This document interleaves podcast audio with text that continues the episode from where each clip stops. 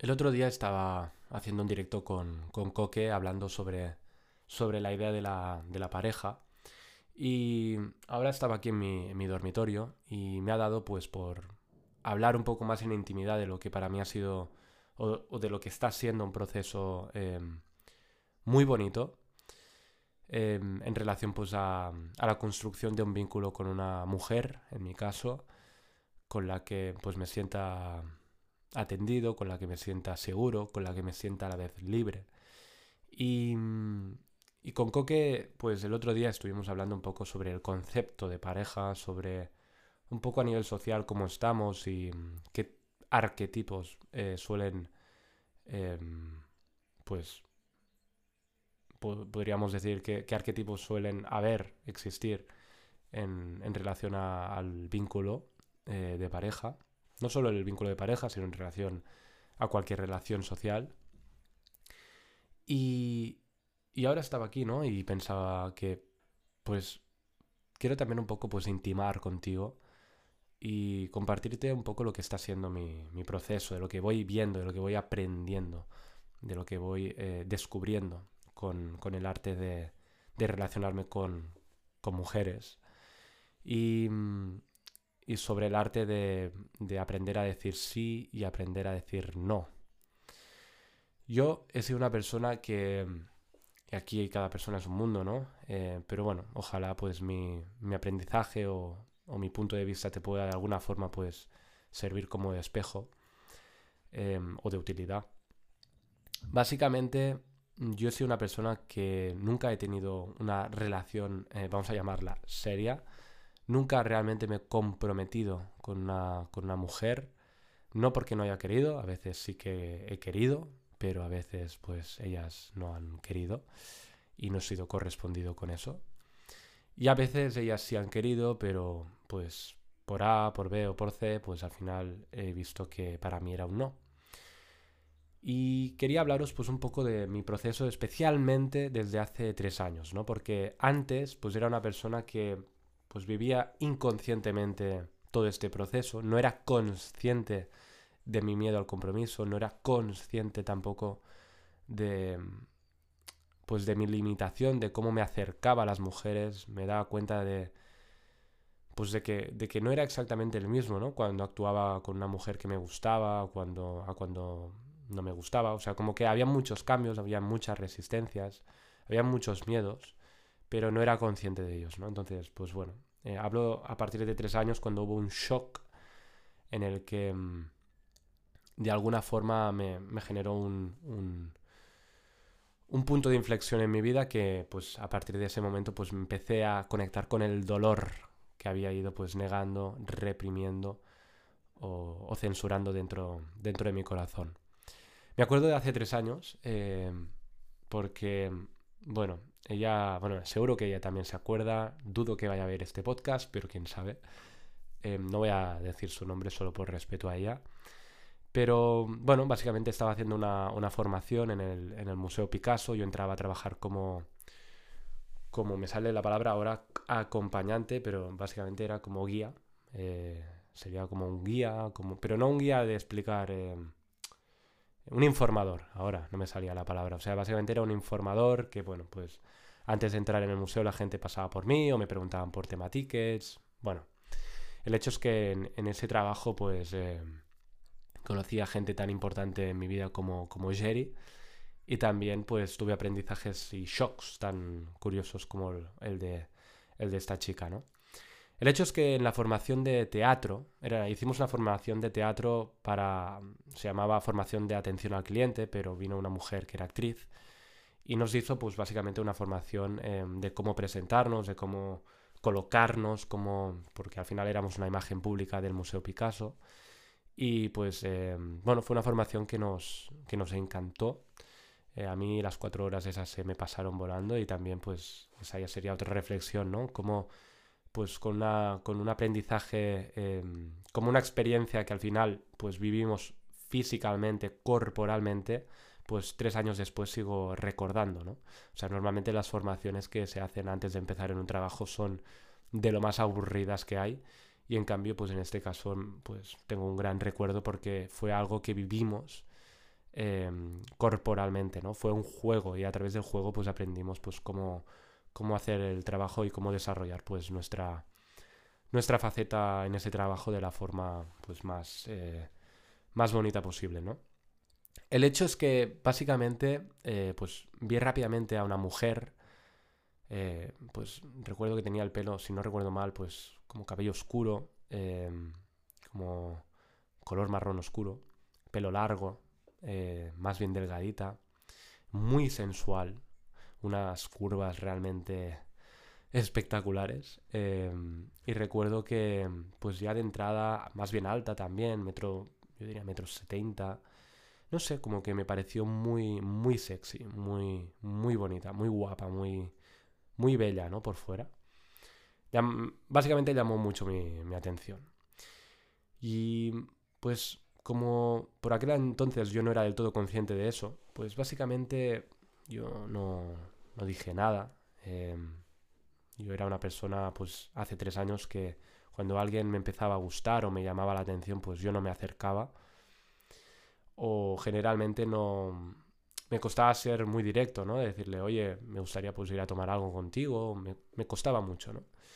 Y el hecho es que me acuerdo que la, actriz, la, formadora, nos, hizo un, juego en el que teníamos que eh, básicamente ir por la sala y a medida que nos íbamos encontrando a una persona, teníamos que hacer un juego de comunicación no verbal, ¿vale? Os pongo un ejemplo. Imaginaros que yo me encuentro a una mujer que se llama María, ¿vale? Pues eh, en vez de decir, hola, me llamo Ricard, eres María, o en vez de decir, yo qué sé, eh, hola, ¿cómo te llamas? Eh, pues me llamo María. ah, pues yo me llamo Ricard. Ah, encantado de conocerte. En vez de tener esta conversación, nosotros teníamos como una pegatina en nuestra, en nuestra chaqueta o en nuestro jersey o en nuestra sudadera donde ponía nuestro nombre. Entonces teníamos que como generar una conversación por primera vez pero solo podíamos decir el nombre de la persona, ¿vale? Lo que trataba básicamente este juego es de tratar de generar una... Bueno, de, mejorar nuestra comunicación para verbal y no verbal. Os pongo un ejemplo, ¿vale? Me encuentro a María y podría ser una, una conversación tipo así. María, María, María, oh, María, María, María, María, María, María, María, María, María, María, María, ¿vale? Este final, pues venga, que vaya bien, ¿no? Eh, básicamente, eh, lo que pasó es que nos empezamos a encontrar a, gente y me acuerdo que pues se acercó esta chica, cuyo nombre vamos a volver a poner María, y, al acercarse, em, básicamente, pues yo le dije, eh, fui ahí un poco directo, hay que reconocerlo, porque dije algo así, María, María, María, María, María, María. O sea, fue básicamente pues un poco seductor, ¿no? Como decirle, vigila, vigila que estoy aquí, ¿sabes? Bueno, no sé, fue como muy... Como muy divertido, ¿no? Ese momento. Eh, me acuerdo que, que, salí de esa mini conversación encendidísimo. Y, y me acuerdo ahora, hostia, mira, me acaba de venir que hubo otra escena muy, muy, muy bestia. De hecho, es la gran escena. En la que la actriz, la formadora, nos hizo otro, otro juego en el que teníamos que perseguir a una persona de la sala sin que ella se diera cuenta de que éramos nosotros quien la estábamos eh, persiguiendo.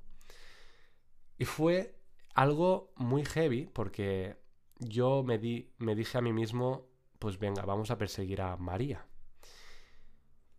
Y empecé a seguirla, ¿no? De forma muy sutil. Yo me acuerdo de que mientras iba tratando de perseguirla, ella siempre como que se alejaba. Y me sorprendía mucho de que era incapaz, pues, de, de como de acercarme hacia ella, ¿no? Y fue, bueno, pues fue básicamente como, pues, una escena en la que, pues, bueno, yo no sabía ella, evidentemente, a quién perseguía. Ella no se dio cuenta de que era yo quien la estaba persiguiendo y todo quedó, todo quedó ahí.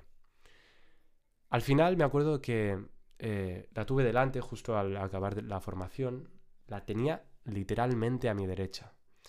Y podía coger su número, podía eh, pues preguntarle, quería quedar, o sea, estaba loco. Eh, había sido la típica, el típico momento de, bueno, de, no sé si decir amor a primera vista, pero de, uf, bueno, una persona que, te, que te sorprende, ¿no? Que te, bueno, que te, que te ilumina, ¿no? Y, que te deja un poco como, como flipando. Y no dije nada.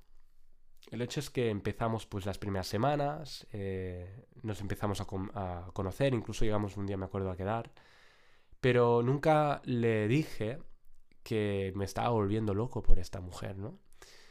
Y fueron pasando los meses y yo pues empecé a pues como a rendirme. Me acuerdo que un día me empezó ya al cabo de unos meses a, hablarme, ¿no? De, de, un chico que le gustaba, ¿no? Y me acuerdo que ahí pues tuve como un bajón, ¿no? Y ya no, no fui capaz de decirle nada. Hasta que el 24 de septiembre, ya cuatro meses más tarde, eh, un día antes de, mi cumpleaños, estábamos en una fiesta que se llama la, fiesta, la Festa de la Marseille, una fiesta muy, muy famosa en, en Barcelona. Estábamos eh, ella, eh, Jerry y, yo. Y ella pues había, había vivido un poco, estábamos en Plaza España. Y me acuerdo que se me acercó casi a los labios y me dijo, un poco desinhibida, ¿no? ¿Sabes qué? Y yo le dije, a ver, a ver qué me cuenta, ¿no? y me dijo, la primera vez que te vi, eh, me volví loca por ti, pero no te lo dije. Y ahí yo me quedé en shock, porque mm, me di cuenta de la oportunidad que había perdido solo por no haber atendido mi llamada, ¿no? Yo le dije pues que a mí también me había gustado muchísimo y ella me pidió perdón, de alguna forma me pidió perdón porque ahora ella pues cuatro meses después, pues eh, ahora estaba enamorada, ¿no? De, un chico con el que empezaba, pues, a salir. Y esa historia, ese shock, empezó a marcar lo que fue un antes y un, después. Desde aquel entonces, pues, he conocido varias mujeres, bastantes yo diría, con las que mm, ha habido una constante que ha sido la de yo decir em, lo que sentía. Cosa que tres años antes, pues, o sea, desde aquel momento pues empecé a decir quién, que pues si alguien me gustaba pues lo decía en, voz alta y se lo decía mirándole a los ojos, ¿no? Pero antes de eso pues nunca, nunca lo había hecho. Ese punto de inflexión me marcó, me marcó mucho porque empecé a entrar en las relaciones, empecé a entrar eh, a las mujeres desde... Es verdad que empecé a decir las cosas que sentía, pero generalmente entraba desde una ansiedad, entraba desde un deseo muy heavy de, em, de vincularme, ¿no? Era como, bueno, esto quizá la gente que tiene pues esta energía escorpiana, em, es un poco el vínculo de a todo nada, ¿no? Eh, o sea, si entro, entro con todo y si no, pues eh, me voy. No quiero medias tintas. Y fue, fue un, un, cambio, un cambio en mi vida porque empecé a experimentar el rechazo, empecé a experimentar el abandono, empecé a entrar en el huracán de, las mujeres, de sentirme solo, de darme cuenta de que ninguna mujer realmente me podía llenar por mí mismo. Es que si yo no entraba, si yo no estaba lleno, pues, pues simplemente el espejo de una mujer no iba a reflejar nada más que mi propio vacío. Y, y poco a poco pues me fui frustrando, ¿no? Porque yo eh, sí que entraba a las mujeres, sí que eh, les decía que me gustaban, pero generalmente pues empezaba a recibir noes y eso me generaba pues mucha sensación de que pues bueno, no era guapo, no era sexy, no era sensual, no era atractivo, no era no era bueno, ¿no? Eh, para, para, no era suficientemente bueno para ellas, ¿no? Y en vez de dejarme pues básicamente hundir por, por, esa, por esa creencia, pues empecé a cuestionarme, empecé a, a trabajarme. Mm, digamos que eh, el, punto, el gran punto de inflexión en mi vida no fue con, con, la, con las mujeres, no, tuvo, no ha tenido que ver con, con las relaciones de pareja, sino más bien con una llamada de vocación ¿no? y una pérdida vocacional, una sensación de vacío, de no saber hacia dónde iba. Pero es verdad que, que desde hace tres años pues, ha sido un tema que me he tomado muy en serio. Y me acuerdo, pues, pues he pasado por mucha, muchas etapas, ¿no? He pasado por etapas como más recientemente, en las que eran las chicas las que me decían de quedar, pero cuando yo les decía, venga, adelante, quedamos, luego eran ellas las que, por lo que sea, em, se tiraban atrás. Y pues yo me machacaba, me frustraba, me cabreaba, porque pues seguía sintiendo pues que era inferior o, o que me faltaba en el respeto o que mm, tenía mala suerte. Y no ha sido hasta hasta pues hace poco tiempo. Yo de hecho me acuerdo que esta sensación de abandono, esta sensación de rechazo también, porque yo lo que me pasaba es que rápidamente cuando veía que había un mínimo vínculo con alguien, cuando veía que una chica podía parecer un sí, automáticamente pues me comía la olla, idealizaba a la mujer que tenía delante y automáticamente, curiosamente siempre lo que me ocurría es que la chica hacía como clac, ¿no? Como que se cerraba. Un poco el arquetipo del, eh, del apego evasivo, ¿no? Te tengo cerca lo suficiente como para que no te vayas, pero a la vez te tengo suficientemente lejos como para no comprometerme contigo, ¿no? Y yo me volvía loco, ¿no? Intentando, pues, em, tratar de, de, pues, no sé si decir la palabra poseer, me viene esta palabra, ¿no? Tratar de vincularme al final. Más que poseer, yo, sí que es verdad que hay una parte de celos importante que tengo, eh, que, bueno, la verdad es que la, la, trabajo bastante y creo que soy una persona bastante mm, eh, responsable y capaz de dejar espacio, pero es verdad que, que mi tendencia, si no me trabajo, pues es más a la posesión, ¿no? Al apego ansioso, a vincularme, a dejar de lado mis prioridades para estar solo y para la mujer que tengo delante, ¿no?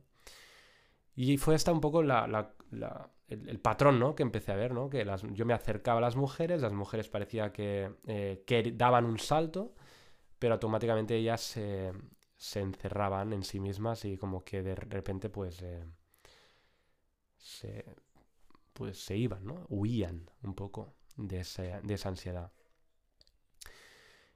Y no fue hasta hace, pues, no sé, diría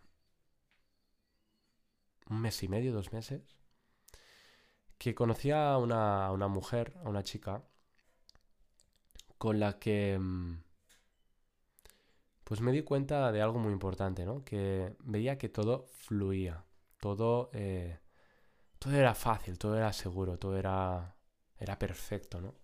Sin embargo, había algo que me, que me... Pues que era un no. No sé cómo explicarlo, ¿no? Había algo extraño que no me convencía. Y no era nada concreto. Pero había algo que... Pues... Era un no. Y cuando eres muy apego ansioso, cuando eres una persona que siempre ha querido una pareja, eh, y te das cuenta que ahora es tu turno de decir que, bueno, de hecho me pasó hace dos meses y me pasó, me pasó, y me pasó también hace seis meses, ahora que me acuerdo, que también tuve otra experiencia en la que tuve que decir no. Y me di cuenta de lo difícil que era estar en el otro lado, porque cuando te das cuenta que para ti es un no como pareja, te das cuenta de que en realidad tú no estás en el rol de rechazo hacia la otra persona, simplemente estás tratando de ver lo que hay dentro de mí y de hecho estás tratando de ver lo que hay realmente, realmente entre nosotros, ¿no? Entre la relación con la persona que tengo delante. Es justamente cuando me doy cuenta de lo que hay, no de lo que quiero ver, no de lo que me gustaría ver, no de lo que eh, creo que debería ser esa relación, sino de lo que realmente hay, cuando te das cuenta de que es una liberación, ¿no? Eh, empecé a decir no a mujeres, cosa que no había hecho en mi vida, y empecé a darme cuenta de que, de que era muy liberador ver lo que había, ¿no? Decir no cuando era un no y decir sí cuando era un sí. De hecho, curiosamente, eh, y eso me pasó hace un año, con una chica de la que estaba muy enamorado, muy enamorado. Ella me dijo que no. Y ese no, curiosamente, ha dado paso a transmutado en una, en una relación de amistad preciosa preciosa. Obviamente hubo un momento pues, de duelo, hubo un momento de lloros, hubo un momento de, eh, de alejamiento, de espacio y necesitaba pues al final eh, transmutar toda esa, eh, esa, ese vínculo. De alguna forma ese vínculo estaba mutando, estaba muriendo para que pudiera renacer algo diferente, ¿no? que yo no sabía si iba en ese momento a renacer, simplemente sabía pues que, que algo estaba muriendo y que tenía que ver qué, ocurría, ¿no? El hecho es que cuando tú dices no a una chica, cuando tú dices no a un chico, a quien te guste, lo que sea, em, cuando tú dices no, en realidad estás honrando a la persona que tienes delante. En realidad estás diciendo sí a lo que realmente anhelas por dentro. Yo ahora tengo muy claro lo que quiero. Y eso me ha costado mucho tiempo. Yo reconozco que soy una persona que necesita, eh, sí, necesitar, entre comillas, ¿eh? Eh, si realmente quiero un vínculo fuerte, eh, si realmente quiero una pareja, se trata de una persona, pues en mi caso, que tiene que ser muy espectacular, tiene que ser físicamente muy guapa, al menos para mí tiene que ser muy eh, exuberante, tiene que ser una tía muy poderosa, muy potente, em, con las ideas muy claras, tiene que ser diferente, tiene que ser muy sensible y tiene que también eh, tener muy claro lo que, lo que es importante para ella, ¿no? Tiene que tener muy claro cuál, cuáles son sus prioridades, cuáles son sus... Eh, cuál es su camino en la vida, que no tiene necesariamente por qué acercarse a mí, no tiene por qué necesariamente tener que ver con mi profesión, ni mucho menos, pero sí que tiene que ver con unos valores, ¿no? Yo he cambiado un valor muy importante. Yo antes, es lo que os comentaba, ¿no? Era una persona que estaba muy conectada con el valor del misterio, con el valor de... de sí, la palabra es del misterio, de, de la opacidad. Y ahora pues estoy empezándome más a conectar con la autenticidad, con la honestidad, con la capacidad de decir las cosas como las siento. A no esperar seis meses para decirle a alguien que no quiero estar con ella, sino que a la primera semana o al primer día, a la que veo que hay un feeling, que hay una atracción sexual, si rápidamente, y esta es una capacidad que yo tengo, de en muy pocos días, en muy pocas semanas, ver qué hay entre nosotros, a veces tardo más, a veces tardo menos, eh, creo que es muy interesante pues que podamos, eh, y e, en, este caso pues es mi trabajo y donde estoy, pues poder, poder decir, mira, esto es lo que yo veo entre nosotros y quedarme tan tranquilo, ¿no? Aunque esa persona pues ahora ya no quiera acercarse más. Algo que había hecho yo mucho antes pues era esto, ¿no? De ver que para mí era un no, ver que la chica también pues se acercaba a mí. Ya os digo que he pasado por diferentes procesos, ¿eh? Y yo, eh, en vez de decir que no, que no quería seguir por ahí, que no veía que eso fuera a una relación de pareja, que quería pues un poco poner las cosas claras, pues en vez de hacer eso, pues iba estirando, porque pues al menos pues tenía, em, pues tenía sexo, al menos tenía alguien que me escuchaba. Al final estaba pues tapando ciertos vacíos, ¿no? En, en vez de pues escuchar mi corazón y ver que pues eso en realidad lo único que hacía era quitarme la energía, ¿no? No ella, sino el hecho de no expresar lo que yo estaba sintiendo en mi, en mi corazón. Y esto ha sido un poco, ¿no? Em, recientemente pues he aprendido en las últimas dos chicas que he conocido pues a decir no y a decir no a algo que para mí en realidad es un sí. Es decir, digo no al vínculo de pareja con ellas porque veo que es un sí a, una relación de amistad mucho mejor. Que luego se acaben alejando, que luego se queden. Eh, yo no trato de controlar nada, ¿no? Pero, pero sí que me doy cuenta y me doy espacio para, para ver la verdad que hay entre, entre esa persona y yo. De hecho, algo que me he dado cuenta también es que cuando una chica me ha dicho que no, eh, para mí también en realidad, si miraba profundamente en mi corazón, también era un no. Y quizá te estás preguntando, a ver, pero tú puedes estar enamorado de una mujer, tú puedes estar enamorado de un hombre, y que la otra persona, pues, eh, de alguna forma, pues, te diga que no. Y eso se siente horrible, ¿no? Se siente como, como una herida de separación, ¿no? Se siente como vacío, se siente como, como incluso dolor físico, ¿no? Dolor en la barriga, dolor en el pecho, dolor en la boca del estómago. Y es verdad, es verdad que, que puede doler, pero el punto es que cuando tú miras profundamente en tu corazón, tú quieres estar con una persona, y esto es algo que yo tengo también como una premisa eh, importantísima, yo quiero estar con una persona que quiera estar conmigo. Esto no es condición suficiente, pero sí necesaria. Es una base a partir de la cual eso puede generar o puede llegar a un vínculo. Creo que creo que es muy importante, ¿no? Pues esto y, y han sido algunos de los aprendizajes. Es verdad que ahora no sé cómo va a quedar este podcast porque he ido saltando de, contexto a contexto, de momento a momento.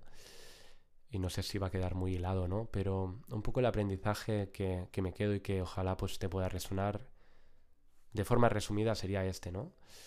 Reconoce quién eres primero, reconoce qué te gusta, reconoce cuáles son tus valores más importantes. En mi caso, pues sí, reconozco que quiero una mujer muy espectacular, reconozco que quiero una mujer que físicamente sea muy atractiva, que sea muy espontánea, em, que además tenga unos valores muy sólidos. Es verdad, reconozco que soy muy exigente con, con em, el modelo de mujer que quiero para mi vida. Pero ya no me, ya no me frustro, ¿no? Yo me acuerdo que antes, pues, cuando era más jovencito, con 17, 18, cuando salíamos de fiesta, yo no me liaba con cualquiera, ¿no? Este es mi proceso y este es mi camino, ¿no? Y me acuerdo que había amigos míos que me decían, hostia, tío, pero si es muy guapa esta chica, ¿no? Y, y para mí era un no, a mí no me gustaba, yo no había conocido a esa mujer, eh, no, no sentía nada, ¿no? Entonces no... Bueno, siempre he sido, pues, de alguna forma, si me lo permitís decir así, un poco sibarita, ¿no? Y, y, he sido muy... Me sale en catalán la palabra primirat. He sido muy... como muy afilado, ¿no? A la hora de... de, pues... ver lo que me gustaba. Y en vez de juzgarme o polarizarme, pues he aceptado eh, que soy así. Entonces, punto número uno, reconoce quién eres, reconoce lo que te gusta, reconoce cuáles son tus valores, cuáles son tus prioridades, qué es importante para ti. En este caso, para mí, aparte de la autenticidad, el valor de la autenticidad, el valor de la imagen que tenga esa mujer, también necesito pues un espacio de seguridad. Necesito que el vínculo que, se, que, que acabe creando con esa persona sea más o bien, más bien equidistante, es decir, que no sea una relación paternal o maternal, que no sea una relación necesariamente en la que yo doy consejos a ella, donde yo estoy casi siempre hablando, donde yo casi siempre estoy sosteniendo a la mujer, ni tampoco al revés, tampoco quiero una mujer que me haga de madre y que siempre esté por mí, cuidándome y que siempre pues sea yo eh, su desahogo.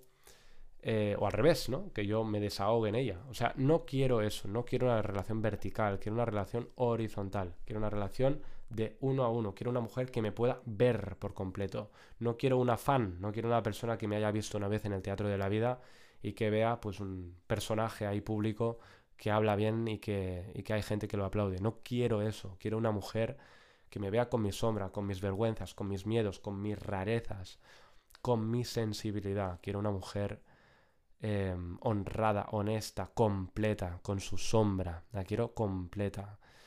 No quiero, una, no quiero una buena mujer, quiero una mujer completa. Entonces es eso, eh, creo que es muy importante tener muy claro tus valores, tener muy claro qué es un sí, qué es un no, y tener claro que no, eh, algo que también he aprendido es que no voy a conquistar, no quiero conquistar a ninguna mujer, esto es quizá más para los hombres o para los que tenemos una energía más masculina, más yang. No quiero conquistar, yo solo quiero descubrir, quiero ver, quiero ver, ¿vale? Porque ya no necesito la pareja. Me veo en la pareja, quiero crecer con la pareja. Claro que hay un anhelo de pareja, pero ya no es un anhelo que me mata mi creatividad, ya no es un anhelo que me desvía de mi, de mi, de mi centro espiritual, ya no me desvía de lo que es importante para mí es una persona que simplemente me empuja, me ayuda a crecer y con la que yo también pues puedo ayudarla, ¿no? Otra cosa importante es eh, lo que dijo Coque en el live el otro día, que me, encantó, que dijo algo así como, em, si tú quieres una mujer de 10 o si tú quieres un hombre de 10, em, más vale que estés preparado para ser un hombre de 10. Es decir, que si tú pides todo eso, pues la pregunta es, esa mujer o ese hombre que tanto anhelas, que, crees que, mereces, eh, ¿realmente eres un hombre o una mujer que cumple con lo que esa persona querría estar? Es decir, esa persona querría estar contigo, esa persona que demandas querría estar realmente contigo. Y date cuenta, pues ahí, ¿no? Si es una persona muy dependiente, muy ansiosa o muy evasiva, muy incapaz de conectar con su apertura mental o emocional, pues date cuenta de que quizá eso que anhelas en esa persona, pues quizá es un trabajo que primero tienes que hacer en ti, ¿no? Yo creo que cuando más nos trabajamos, cuanto más completo estamos por nosotros mismos, más fácil es poder conectar después con una persona sin perdernos, ¿no? Siendo capaces de poner límites, de poner estructura, de poner normas, de poner las prioridades de cada uno delante de la mesa y ver si es un sí o es un no. O si es un sí para que es un sí o si es un no para que es un no. Nada es blanco o negro, ¿no? De nuevo, una de las chicas con las que más me enamoré a día de hoy es una de las mejores amigas que tengo. Todo muta, todo muta. De hecho, eh, es que el problema de, estos podcasts, que pues, si te tuviera delante pues diría sus nombres, ¿no? Pero al hacerlo público pues no lo puedo decir. Eh, me acuerdo también de una chica que yo había conocido con 15 años. Eh, ella tenía 16, si no recuerdo mal. Y durante muchos años pues estuvimos, no sé si decir de lío, pero bueno, siempre hubo como una tensión sexual muy fuerte. Y hace como, qué sé yo, un par de años, un año, no sé, yo diría un año quizá, año y medio. Em, ella estaba a punto de dejar una pareja, bueno, estaba en un momento de mucha inestabilidad con, con, su, con su pareja. Y pues al final era un poco tentador, ¿no? El, en ese momento pues eh, podía pasar cualquier cosa entre nosotros dos, porque además era una historia muy romántica. Y yo me acuerdo que me quedé delante de ella y me la quedé mirando a los ojos y le dije, mira, tú y yo tenemos una relación de amistad desde los 16 años, yo ahora tengo 25, tú ahora tienes 20, 26. Son 10 años donde hemos vivido de todo, donde eres una, eres una de las personas que más me conoce, eres una de las personas con las que más vulnerabilidad he sentido, con las que más me he abierto hay una tensión sexual que desborda por todos los poros de mi piel, pero también tengo clarísimo de que tú y yo como pareja seríamos un no. Y me acuerdo perfectamente, me acuerdo perfectamente de su reacción, ¿no? Primero de shock, de sorpresa, de decir, hostia, eh, se cae como un poco el velo, ¿no? La esperanza, ¿no? El, quizá algún día llegamos a ser la pareja perfecta. Porque era un poco una historia de Hollywood, ¿eh? Pero luego me acuerdo que ella eh, se liberó. Y me dijo, gracias por ver lo que en el fondo yo también estaba viendo y era incapaz de decir en voz alta. Así que, en resumen, te diría que sí, hay muchas... Em, hay muchas parejas andando por el mundo. Yo no soy una persona de, una persona de parejas, no soy una persona que ha ido saltando de pareja en pareja.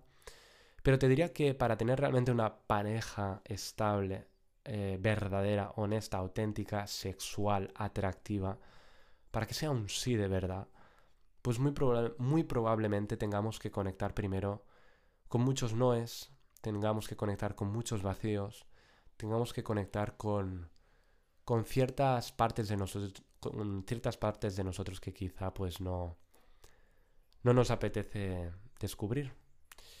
Y quizá entonces sea cuando, cuando no la necesitemos, cuando tengamos muy claro, muy claro quiénes somos y para qué estamos aquí, cuando tengamos muy claro cuáles, cuáles son los valores que rigen nuestras relaciones, pues quizá y quizá venga un sí de verdad. Pero ya no lo necesitas y ya no lo esperas, porque estás viviendo tu vida y no la de otra persona. Y nada más.